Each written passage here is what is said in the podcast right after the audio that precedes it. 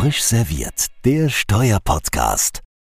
Dann darf ich alle ganz herzlich wieder begrüßen zu unserer neuen Ausgabe. Wir servieren hier heute wieder frisch und wir servieren frisch ein Thema, was in der Tat sehr spannend ist. Es geht um die Frage äh, Kapitalertragssteuer, 5CD Absatz 3, Neuerungen und ja, erste Praxiserfahrung und vielleicht auch Fragestellungen, Problemkreise. Und da haben wir heute wirklich ähm, einen ganz tollen Gast, da habe ich mich schon die ganze Woche drauf gefreut. Also eine Idealbesetzung, äh, wenn ich das so sagen darf, äh, Frau Panzeger aus dem BMF, zuständig dort ähm, äh, im Referat für diesen Themenkreis. Und ja, wir begrüßen Sie ganz, ganz herzlich. Hallo, Frau Panzegrau. Ja, hallo in die Runde. Hallo, Herr Schnittger, hallo, Herr Käser und hallo, Herr Gebhardt. Wenn der Arne sagt, er hat sich die ganze Woche drauf gefreut, dann ist es, das wissen jetzt die Zuhörer nicht, aber heute ist Dienstag. Also eigentlich hat er sich jetzt erst einen Tag darauf gefreut. Ich möchte nicht aber Genau. Außerdem, außerdem hat Frau Panzerauer gleich noch die anderen beiden äh, äh, Teilnehmer noch mit vorgestellt. Das wollte ich auch noch nachholen. Ich hatte schon gesagt, dem dem äh, Christian Kieser mache ich heute noch Kompliment, weil er gestern hatten wir Sitzungen in Berliner Steuergesprächen und da war die Frage, wie wir einladen und da war in dem Fall der Vorschlag auch Christian Kieser einzuladen, hieß es, der ist immer die Idealbesetzung. Also von daher heute auch, ist er auch mit dabei. Christian, das geht runter wie Öl, oder?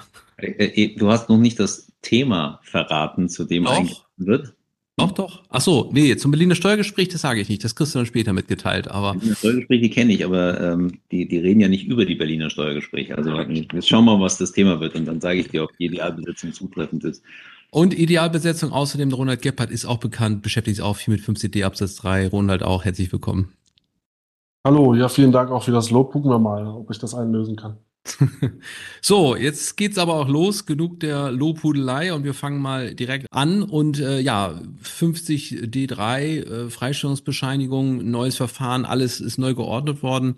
Frau Panzergrau, das ist ähm, in der Tat, glaube ich, schon eine Änderung, die, die auf den ersten Blick wirkt gar nicht so, so grundlegend, aber dennoch kann man, glaube ich, sagen, nach den jüngsten Reformen aus dem letzten Jahr gibt's doch eine ganze Reihe von äh, Änderungen und Neuerungen. Vielleicht wollen Sie einfach mal so kurz uns einen Überblick geben, was sich da getan hat aus Ihrer Sicht, wo die Bedeutung ist. Und mich würde auch die Frage der Freistellungsbescheinigung und deren Rechtskraft vor allem sehr interessieren. Aber vielleicht können Sie da den Zuhörern und Zuhörern einfach einen kurzen Überblick geben. Genau, also wir haben hier, wir haben hier drei, drei Punkte, die ich mir mal auf, auf Ihre Frage rausgeguckt habe. Ähm, also wie gesagt, Freistellungsbescheinigung, die werden nicht mehr rückwirkend erteilt, das ist vielleicht ein sehr wichtiger Aspekt dann, ähm, dass auch Steueranmeldungen nicht mehr änderbar sind, ähm, be wenn bereits vor der Anmeldung eine Freistellungsbescheinigung ähm, erteilt war. Auch das war ein Aspekt ähm, Gesetzgebungsverfahren, der ähm, ja sehr kontrovers diskutiert worden ist. Und ähm, als dritten Punkt, ähm, früher hatte der Gläubiger der Vergütung ähm, den Wegfall der Voraussetzungen für die Freistellungsbescheinigung ja anzuzeigen ähm, ja, wenn er dies bemerkt hat oder im besten Fall ja wusste. Nunmehr ist es so, dass ähm, Freistellungsbescheinigungen mit einer ähm, Bedingung versehen werden, ähm, dass sie, ja, dass, dass die materielle Rechtskraft praktisch ähm, entfällt, ähm, wenn diese Voraussetzungen, also die Freistellungsvoraussetzungen nicht mehr weiter vorliegen. Und das ist wahrscheinlich ähm, Ihr Anknüpfungspunkt an dieser Stelle. Genau, das war in der Tat die Richtung meiner Frage, weil ähm, das ja schon eine erhebliche Veränderung auch darstellt in der Ausgangsbasis. Vergangenheit, zumindest wenn jetzt das nicht anders im Bescheid vorgesehen war. Vielleicht kann Ronald auch noch mal ein bisschen was sagen, was in der Vergangenheit man auch an anderen Bescheinigungen noch erlebt hat, weil in Teilbereichen war es in der Vergangenheit auch schon Praxis, aber glaube ich nicht die Regel. Zukünftig ist es eben so, wie Sie sagen, dass diese Freistellungsbescheinigung eben dann im Zweifel keine Schutzwirkung entfaltet, wenn sie Tatbestandsvoraussetzungen sich ändern oder falsch, falsch gesagt, wenn der Sachverhalt sich verändert, so muss ich es richtigerweise sagen. Und das ist natürlich, glaube ich, schon mm, eine Frage eben für den Steuerpflichtigen, wie er damit umgehen hat und welche Bedeutung dann eine Freistellungsbescheinigung hat. Ne? Ich weiß nicht, Frau Panzeger, ob Sie da was zu sagen wollen. Ähm, gesetzlich ist es so geregelt, ne? aber nicht ganz, nicht ganz unkritisch für den Steuerpflichtigen, oder? Nee, das sehe ich. Ähm, durchaus ist es nicht ganz unkritisch, ähm, insbesondere eben hier für den, den Schuldner ähm, der Kapitalerträge ähm, ja, der ja da in, in ein gewisses Haftungsrisiko läuft, wenn er eben nicht weiß, ob die ähm, Voraussetzungen beim Gläubiger weiter vorliegen. Aber ähm, das ist natürlich auch äh, mit Blick darauf, dass es sich natürlich bei der Freistellungsbescheinigung um eine Verfahrenserleichterung einerseits handelt und andererseits ähm, das Ganze ja auch, also Freistellung im Vorhinein, also Freistellungsbescheinigungen in Bezug auf Kapitalerträge ähm, nur im Konzernverhältnis, also erst ab einer Beteiligungsquote von zehn Prozent erteilt werden. Ähm, ja, wie gesagt, verändert sich da, glaube ich, der, der Blick auf die, auf die Konstellation und letzten Endes bleibt es dem Vergütungsschuldner natürlich auch unbenommen, zunächst einmal ähm, den Steuerabzug auch durchzuführen.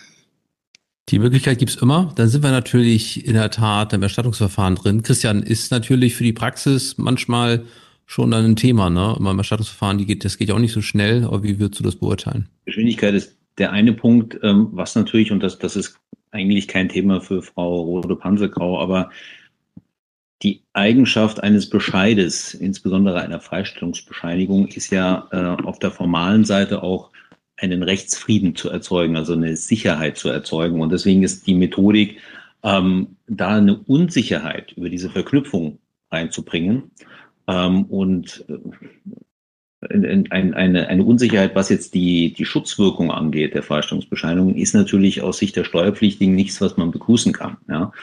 Ähm, ist nichts, was es an anderen Stellen nicht gäbe. Zum Beispiel eine verbindliche Auskunft schützt auch nur so oder gilt nur insoweit, als der verwirklichte Sachverhalt natürlich dann auch dem beantragten Sachverhalt äh, entspricht. Aber ähm, das ist auch ein bisschen ein anderes Szenario als bei der Freistellungsbescheinigung. Also nichts, was man begrüßen kann, weil es eben Unsicherheit reinbringt.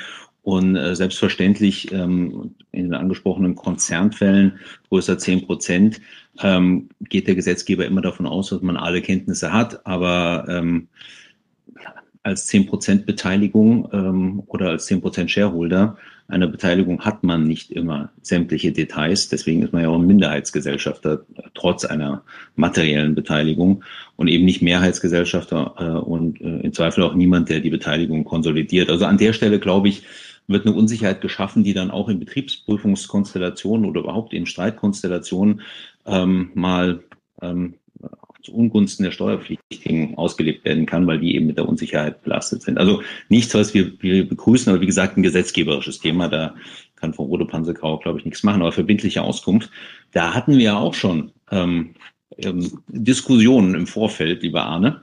Ja, ja. Ja, ähm, weil äh, ähm, sich ja die Frage stellt, und in der Antwort unterscheiden wir uns wahrscheinlich, kann ich alternativ zur Freistellungsbescheinigung vielleicht auch einen Antrag auf verbindliche Auskunft stellen, ob die mhm. Voraussetzungen äh, zur Erteilung einer Freistellungsbescheinigung ähm, vorliegen. Ja, genau.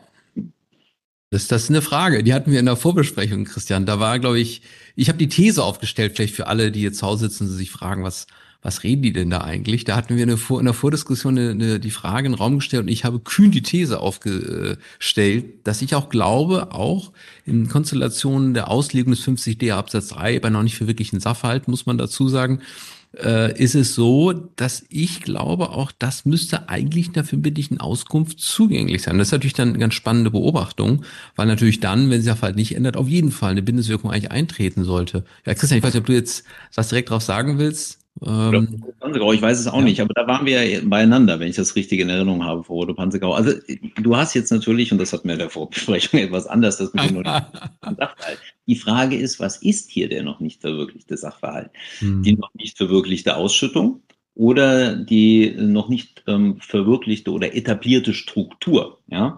Ähm, im zweiten Fall noch nicht verwirklichte ähm, oder etablierte Struktur, wäre ich bei dir.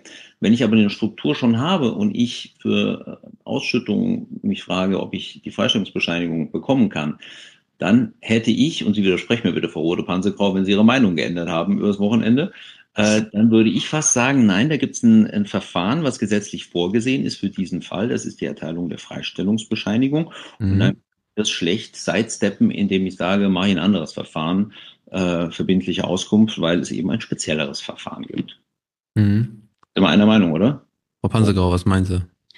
Genau, so, also im, im Ansatz, genau, stelle ich mir natürlich auch äh, jedes Mal, wenn dann da eine daher kommt, die ich dann häufig auch sehe, die verbindlichen Auskünfte, ähm, ja, zum erstmal überhaupt die, die, die Fragen, ja, ob, ob diese verbindliche Auskunft nicht möglicherweise eben das Verfahren oder den Verfahrensablauf hier ähm, ja schon vorwegnimmt und deshalb vielleicht auch nicht das richtige Instrument ähm, ist. Auf der anderen Seite muss man natürlich tatsächlich sagen, ähm, ja, was sind die Voraussetzungen für die verbindliche Auskunft? Ähm, wir brauchen besonderes Interesse in, im Hinblick auf die erheblichen steuerlichen ähm, Auswirkungen. Die dürften wir in all, oder in, in einer Vielzahl dieser Fälle dürften wir dieses Interesse haben, denn hier geht es ja immer um Konzernstrukturen. Ähm, ja, da muss eine konkrete Rechtsfrage formuliert werden. Und hier ist eben auch die Frage, ähm, im Kern dürfte es sich hier um, um, um Definitionsfragen oder Auslegungsfragen tatsächlich dann das 50d handeln. Und jetzt ist die, ist die Frage, ähm, prüfen wir hier tatsächlich 50d einfach runter? Dann würde ich sagen, naja, im Prinzip haben wir dann hier tatsächlich gar keine konkrete Rechtsfrage. Oder sind wir wirklich ähm, bei Fragen, die ja komplizierterer Natur, die ähm, ja wir alle miteinander ja auch auch mit dem BZST noch gar nicht ausgetauscht haben, die vielleicht neu sind, die ähm, im speziellen Einzelfall ähm, begründet sind, ähm, dann denke ich schon, dass die verbindliche Auskunft in bestimmten Konstellationen, wie gesagt, soweit die konkrete Rechtsfrage wirklich äh, knifflig, kompliziert und offen ist. Und auch, denke ich, ähm, solange sich das Ganze auf einen recht statischen Sachverhalt bezieht, ähm, denke ich, könnte die verbindliche Auskunft ein Mittel sein das dann möglicherweise, auch das habe ich im Vorgespräch ähm, schon gesagt, ähm, ja, äh, so, so eine verbindliche Auskunft oder viele davon, die streuen auch ganz schön Sand ins Getriebe. Aber ich sage jetzt mal, da, wo sie tatsächlich berechtigt ist, da hat sie ihre Berechtigung. Sie kann, was sie nicht kann, ist, sie kann tatsächlich nicht zum allgemeinen Mittel werden, ähm, das Verfahren vorwegnehmen und insbesondere mit Blick, ähm, Sie haben die Frage ja im Zusammenhang gestellt, mit der Frage, ähm, ob sie denn ja die, die Situation verbessern kann mit Blick ähm, auf die ja, Rechtskraft sozusagen oder auf den Rechtsschutz, den die, die Freistellungsbescheinigung liefert. Und da würde ich tatsächlich sagen, ganz allgemein, ähm, ja, ist sie da kein, kein probates Mittel, weil sie natürlich mit Blick auf die Bindungswirkung, also all das, was sozusagen in, in den Fällen, wo sich die Freistellungsbescheinigung ähm, wo die zu widerrufen wäre, beziehungsweise ähm, ihr, ähm, ihre Voraussetzungen nicht mehr vorlegen und sie da damit materiell nicht mehr gegeben ist. Ähm, an, an dieser Stelle könnte dann auch tatsächlich die, die verbindliche Auskunft nicht weiterhelfen, da sie hier bei Änderung des Sachverhalts keine Bindungswirkung entfallen, entfalten würde. Also ich würde sagen. Das, das hört sich jetzt fast so ein bisschen an, als sollten wir in, in Stellenswap machen, Frau Rode-Pansegrau. Ich gehe zum BTSD, ich, ich lehne die Dinge alle ab, ja. Und äh, das ist eine echte Verfahrensvereinfachung, spart man jede Menge Zeit. Sie kommen hierher zu Siemens und ähm, äh, stellen die Anträge auf verbindliche Auskünfte, die ich dann ablehne. Ähm, aber ich habe ich hab, äh, das Thema schon verstanden. Ich bin, ich bin immer noch etwas restriktiverer Meinung. Ähm, da lasse ich mich nicht so leicht von überzeugen. Ähm, ich glaube schon, dass der Grundsatz des speziellen Verfahrens ähm, hier die verbindliche Auskunft aushebelt, es sei denn, es ist eine Frage, die im Rahmen des 50D3 nicht zu prüfen wäre, eine Vorfrage, aber dann ist es auch kein alternatives Mittel, weil es ja dann eine Vorfrage ist. Also wir, wir sehen, äh, gibt es noch viele Diskussionsbedarf. Äh, ich, Frau Panzergrau hat hier, glaube ich, eine salomonische Lösung angeschlagen, wenn ich das so sagen darf, Christian. Und äh, Christian guckt gerade, wir sehen uns hier in der Kamera und macht Gesten gerade, ich sage jetzt nicht welche. aber Gut, wir, wir, wir, gehen mal weiter. Es gibt ja in der Tat auch eine ganze Reihe Rechtsfragen. Das war ein schönes Stichwort, äh, das Frau Panzergreich gegeben hat. Das will ich nochmal aufgreifen wollen, nämlich die, ja, die schwierigen Rechtsfragen. Ich will nochmal zur persönlichen Entlassungsberechtigung kommen. Und der Ronald ist noch gar nicht zu Wort gekommen, deswegen nehme ich mal mit ins Gespräch rein. Äh, da ist es ja so, gibt es ja auch eine gewisse Änderung. Vielleicht, Ronald, magst du den Zuhörern und Zuhörern nochmal ganz kurz umreißen, was sich jetzt in der Neufassung von der Altfassung eigentlich äh, unterscheidet ähm, bei der Anwendung der persönlichen Entlassungsberechtigung? Ja, das mache ich sehr gerne. Vielen Dank, Arne. Also im alten Recht war es ja im Grunde genommen immer so, dass die persönliche Entlastungsberechtigung, also das Durchgucken dürfen oder Look-through im Neuenglisch, immer dann zulässig war, äh, soweit man einen gleich guten Anspruch der Höhe nach hatte. Also da kam es sozusagen nur darauf an, ob man, egal nach welcher Rechtsgrundlage, einen gleich guten äh, äh oder im Zweifel auch schlechteren, dann hat man eben den bekommen, Anspruch hatte. Nach dem neuen Recht ist es so, da steht jetzt im Gesetz, dass dieser Anspruch und dieser Anspruch wird ja weithin so verstanden, es muss der gleiche Anspruch sein, nach genau der gleichen Rechtsgrundlage, also nicht nur genau dem gleichen DBA, sondern im Zweifel auch genau nach dem gleichen Absatz und den gleichen Buchstaben oder eben nach 43b. Und das kann man vielleicht auch anders sehen. Es gibt auch Autoren, die sagen, dieser Anspruch ist der abstrakte Anspruch auf eine Entlastung. Also es hat sich so gesehen nichts geändert, aber ich glaube, die Praxis äh, des BZST ist eben so, dass man sagt, sobald man äh, DBAs überspringt ähm, oder eben von 43b in DBA springt, schon dann ist man nicht mehr in der persönlichen Entlastungsberechtigung, Anne. Ja, das ist natürlich die Chance, Frau Pansegrau. Verstehen wir das richtig so, äh, wie das der Ronald Gebhardt dargestellt wird? Es muss wirklich das gleiche DBA sein. Äh, kann man da schon was zu sagen, ob das so eine Lesart sein wird, die Verwaltung anbringen wird? Und dann wäre natürlich die nächste Frage, wieso denn eigentlich? Weil ich habe ja gar keinen Vorteil. Beides mal 0%, nur verschiedene DBAs. Das ist ja im ersten Moment nicht selbsterklärend. Ne? Ähm, ja, also dazu in der Tat, also es muss nicht nur sogar dasselbe DBA sein, denn auch im DBA können wir hinsichtlich der Anteilseigner noch ganz unterschiedliche ähm, ja, Entlastungsansprüche dann finden. Es muss sogar ähm, derselbe Anspruch sein. Und ähm, ja, vielleicht, ähm, warum das Ganze so ist. Ähm, ja, ein Blick da in die, in die Gesetzesbegründung verrät uns, dass es Ausfluss der T-Denmark-Rechtsprechung. Und wenn wir nochmal vielleicht einen Schritt an der Stelle, muss ich nochmal vorher zurückgehen, wenn wir uns die Struktur der Norm jetzt angucken, das ist ja so, dass der Satz 1 ähm, ja indiziell mit beiden Voraussetzungen oder wenn beide Voraussetzungen kumulativ nicht vorliegen, ähm, haben wir hier das Indiz für, für einen Missbrauch ähm, der hier dann, äh, das hier dann vorliegt.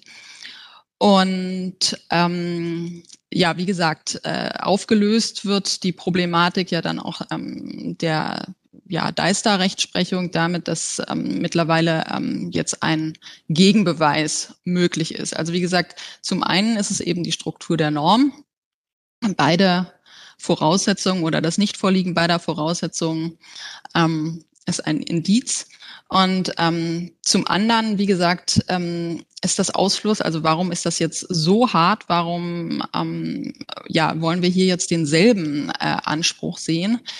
Ähm, weil ähm, wir nur, wenn wir denselben Anspruch an dieser Stelle sehen, ähm, können, dass, dass hier tatsächlich ähm, ein, ein Missbrauch ähm, ausgeschlossen wäre. Denn wenn man hier allein nach der Höhe ähm, ähm, eines äh, identischen Entlastungsanspruchs gucken würde, ähm, ist es hier so, dass in den Fällen, in denen sowohl keine Substanz vorliegt, als auch ähm, tatsächlich ein, ähm, ja, ein, ein ja, ein, ein Fall, also ein, eine künstliche Gestaltung. Also in den Fällen, wo wir tatsächlich eine künstliche Gestaltung haben und auch ähm, das Substanz ähm, erfordern ist, nicht ähm, vorhanden ist. Also in diesen Fällen würden wir dann, wenn wir einfach nur nach der, nach der Höhe eines identischen anderen Entlastungsanspruchs schauen würden, ähm, zu einer Entlastung kommen, obwohl tatsächlich ja eine künstliche Gestaltung vorliegt. Das wäre dann ähm, unionsrechtswidrig, ähm, denn auch das Unionsrecht gibt uns ja zu äh, vor ähm, Missbrauch ähm, entgegenzuwirken und zu vermeiden. Ich bin ja ein totaler BZST-Fan, was ja meine restriktive Interpretation eben zur verbindlichen Auskunft belegt hat. Aber äh, das überzeugt mich jetzt ehrlich gesprochen nicht so, weil das ist eine missbräuchliche Gestaltung, die leider ein untauglicher Versuch ist, weil äh, ich hätte ja die Entlastung sonst auch bekommen ohne missbräuchliche Gestaltung. Jetzt schalte ich eine missbräuchliche Gestaltung dazwischen und dann kriege ich die Entlastung nicht mehr, die ich ohne gehabt hätte. Also das oder vielleicht ja, äh, also wie gesagt, da das äh, da zielt es auch auf den Versuch ab. Also auch der Versuch soll hier unterbunden werden. Und ähm, ja, wie gesagt, ähm, derartige, also wie gesagt, das, das, ähm, die, die Norm zielt an dieser Stelle auf die, auf die Fälle, in denen tatsächlich äh, künstliche Gestaltungen vorliegen. In den Fällen, wo wir natürlich keine künstliche Gestaltung haben, wie gesagt, steht uns ja der Satz zwei, also der Gegenbeweis zur Verfügung ist ein Schutzmechanismus, dass man, äh, der, der Steuerpflichtige wird davor geschützt, dass er Geld für untaugliche künstliche Versuche nicht investiert äh, und einfach bei der Plain Vanilla Struktur bleibt. Jetzt Ihre Entschuldigung, aber ähm, mhm. Hm. ja, also ich glaube, Christian, also ich verstehe die Frage. Die Frage stellt sich natürlich in der Tat, weil man ja selbst aus deutscher steuerlicher Sicht gar keinen Vorteil erreicht. für, für mich stellt sich natürlich dann auch gleich die nächste Frage, also in der Beobachtung vom, vom Christian Käser und dem Umstand, dass es eine Missbrauchsvermutung gibt, ob das Ganze unionsrechtlich eigentlich hält, weil ich aus deutscher Sicht gar keinen Vorteil habe. Da ist ja schon die Frage, was, was wird denn da überhaupt bekämpft? Aber vielleicht ergibt sich dann ein Sinn auch, äh, Frau Panzergrau, so, so habe ich es immer verstanden, wenn ich das im Zusammenhang lese mit dem PPT, der danach natürlich kommt, weil der PPT ja dann auch im Erlaubten nachzuweisen, dass wenn es also wirklich ausschließlich wirtschaftliche Gründe gibt oder umgekehrt keine steuerlichen Gründe, äh, dass ich dann doch die Entlassungsberechtigung bekomme. Und wenn ich das jetzt richtig verstehe, sind da die Vorteile, die, die ja Christian Käser in dem Fallbeispiel gesucht hat, vermutlich dann lässt sich doch einfach die ausländischen Steuervorteile, um die es dann geht. Ne? Der deutsche Vorteil ist nicht, nicht gegeben, aber möglicherweise ein ausländischer. Und dann wäre es wohl auch so, so lese ich die Norm, dass die ausländischen Steuervorteile auch ausreichen würden, um hier deutsche Quellensteuern zu erheben, was so ein bisschen komisch ist. Ne? Aber so, so liest, liest man, glaube ich, die Gesetzesbegründung. Und der Gesetzestext gibt es, glaube ich, auch. Aber ich weiß nicht, ob man da sich schon Gedanken gemacht hat im, im BMF, äh, wie man das anwenden wird wollen zukünftig.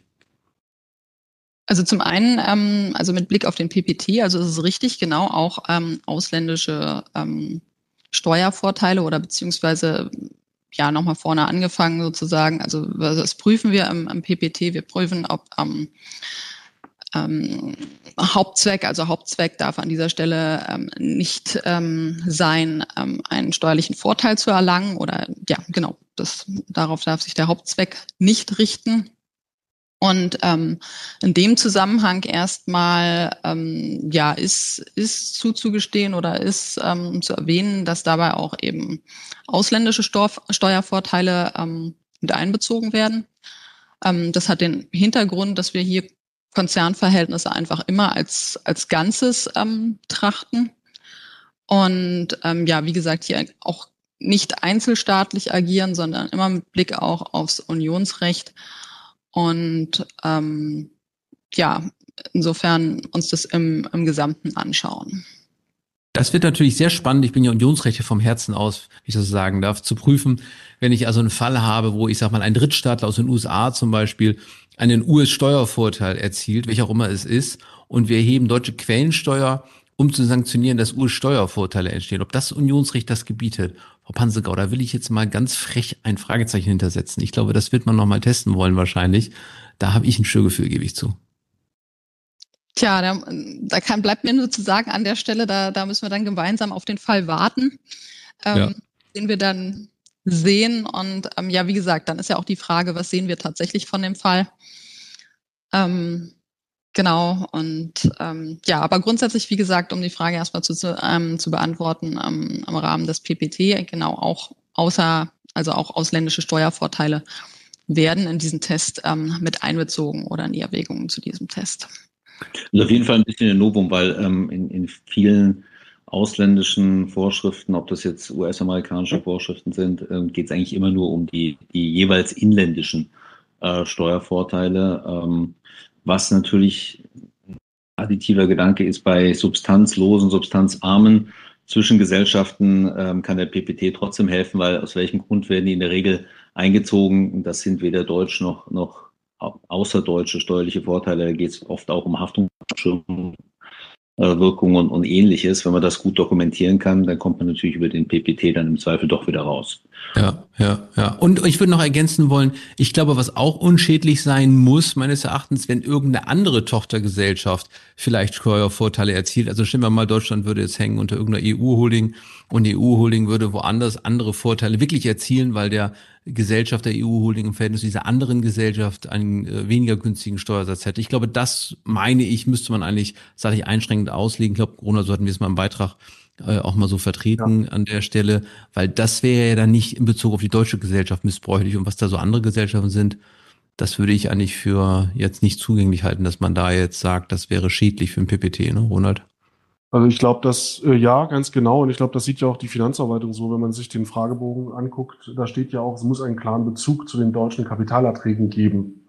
Das heißt, mhm. wenn ich jetzt ausländische Grunderwerbsteuerplanung mache oder so, dann hat das äh, mit, den, mit den deutschen äh, Erträgen gar nichts zu tun. Das heißt, es muss einen konkreten Bezug geben, dass ich einen ausländischen Steuervorteil mit Bezug zur deutschen äh, äh abzusteuerpflichtigen Zahlung habe. Ja. Genau. Christian, das wäre ein schöner Fall, den man verbindliche Auskunft mal testen könnte, meine ich, oder? Was denkst du?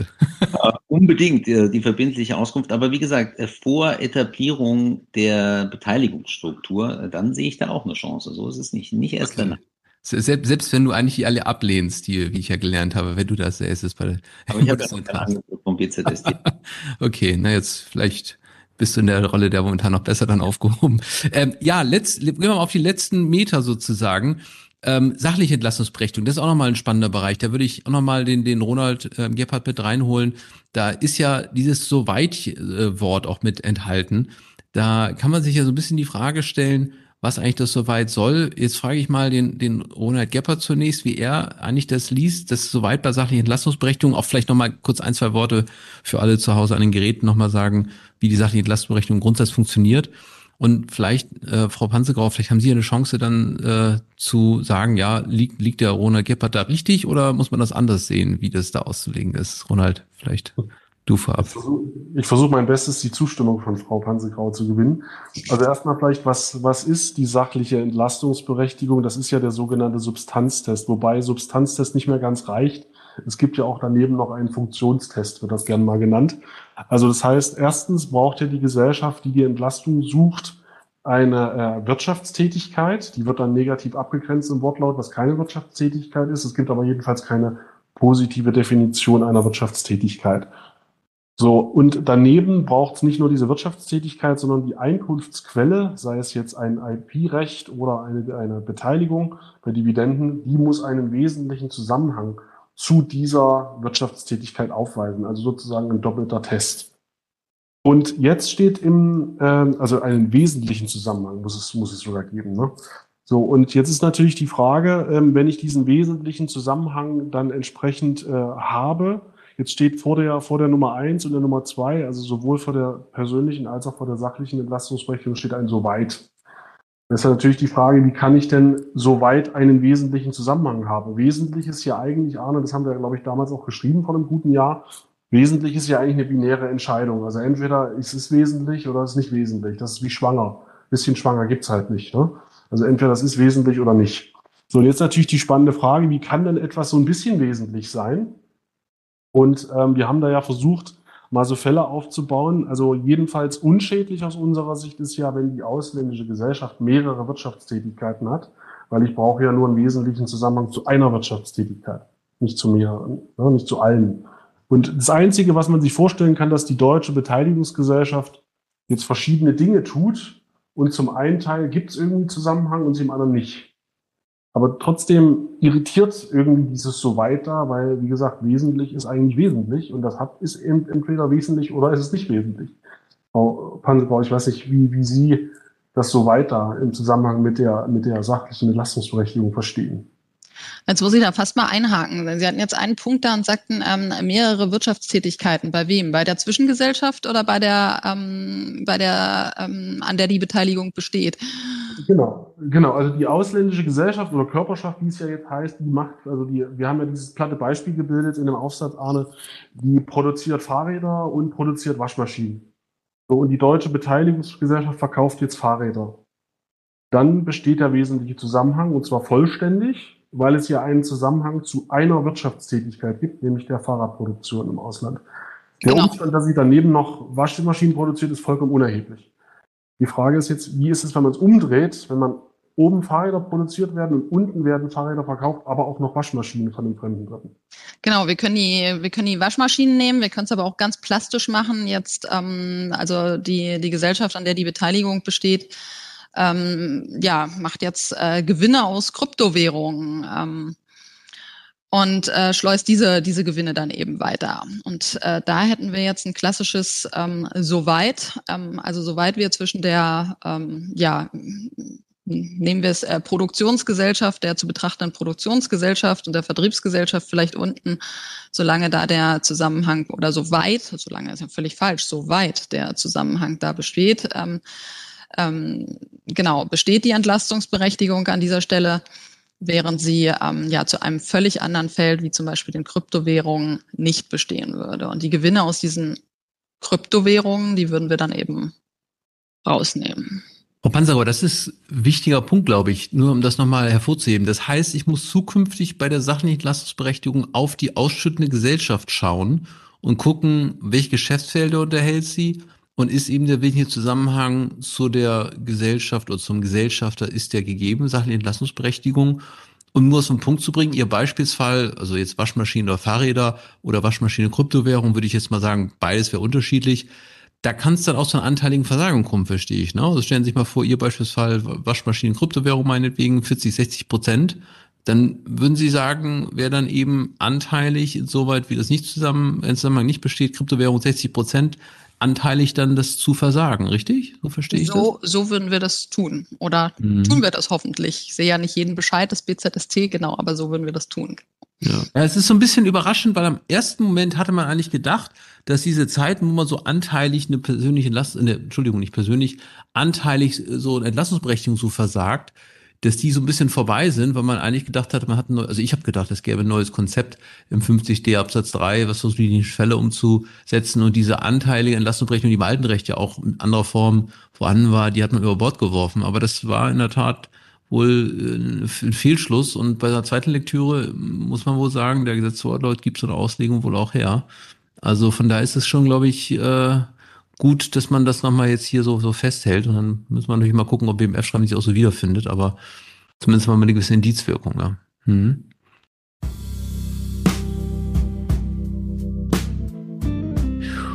Gut, dann gucke ich mal auf die Uhr. Jetzt sind wir schon auf einer halben Stunde raus. Ich gucke noch mal an äh, in Richtung äh, Christian Käser und Ronald Gebhardt, ob wir irgendwas noch vergessen haben. Also ich habe meine Fragen eigentlich alle gestellt. Also ja, ich habe schon mein Bewerbungsschreiben äh, fertig gemacht. Hast schon ausgeschickt. Hast schon, hast schon losgeschickt. das ist gut. Also vielleicht haben wir demnächst ja neue Funktionen sitzen. Zunächst aber erstmal ganz herzlichen Dank, Frau Pansegrau, für die, äh, ja, für die Teilnahme und wirklich die, die erhellenden Worte. Ich habe ich hab viel mitgenommen. Ich hoffe und bin mir sicher, alle zu Hause ganz genau. Und äh, ja, wir freuen uns dann oder wir, wir freuen uns, weiß ich jetzt gar nicht, aber wir schauen, wir, wir, wir erwarten das BMF-Schreiben auf jeden Fall ähm, und sind ganz gespannt, was sich dann, dann auch wiederfinden lässt. Also ganz herzlichen Dank für Ihre Teilnahme, war wirklich klasse. Dankeschön. Dankeschön. Tschüss. Dank. Tschüss. Ich danke auch in die Runde. Tschüss. Danke, tschüss.